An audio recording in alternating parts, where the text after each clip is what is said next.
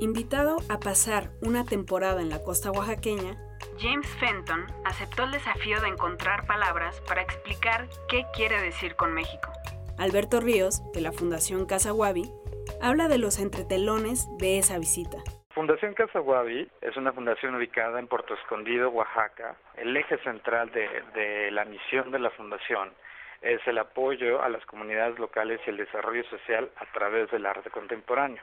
Eh, la Fundación cuenta con cuatro programas, que es el programa de residencias, el programa de exhibiciones, el jardín y un programa de cine, y todos están orientados hacia el trabajo con las comunidades. Desde octubre del año pasado y hasta la fecha llevamos ya 41, 41 residentes que han estado en Casa Web en diferentes tiempos y que han desarrollado este 41 proyectos con las comunidades, entre ellos James Fenton. Estuvo casi un mes, tres semanas más o menos en enero del 2000, de este año.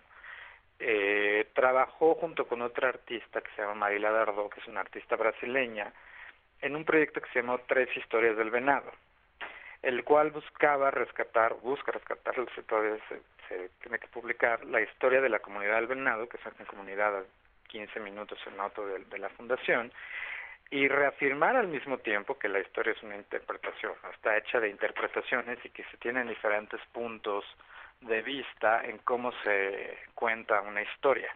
El Venado es una, es una comunidad que se originó en, en 1962 con tres familias y que hasta la fecha ahora cuenta con 28 familias y el eje central de, de, su proyecto con la comunidad fue un, uno de los fundadores de la, del venado que se llama Nemorio Díaz González.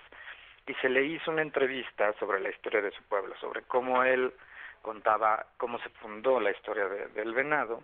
Y a partir de esta Marila Dardo escribió una versión portugués y posteriormente James Fenton escribió una versión en inglés.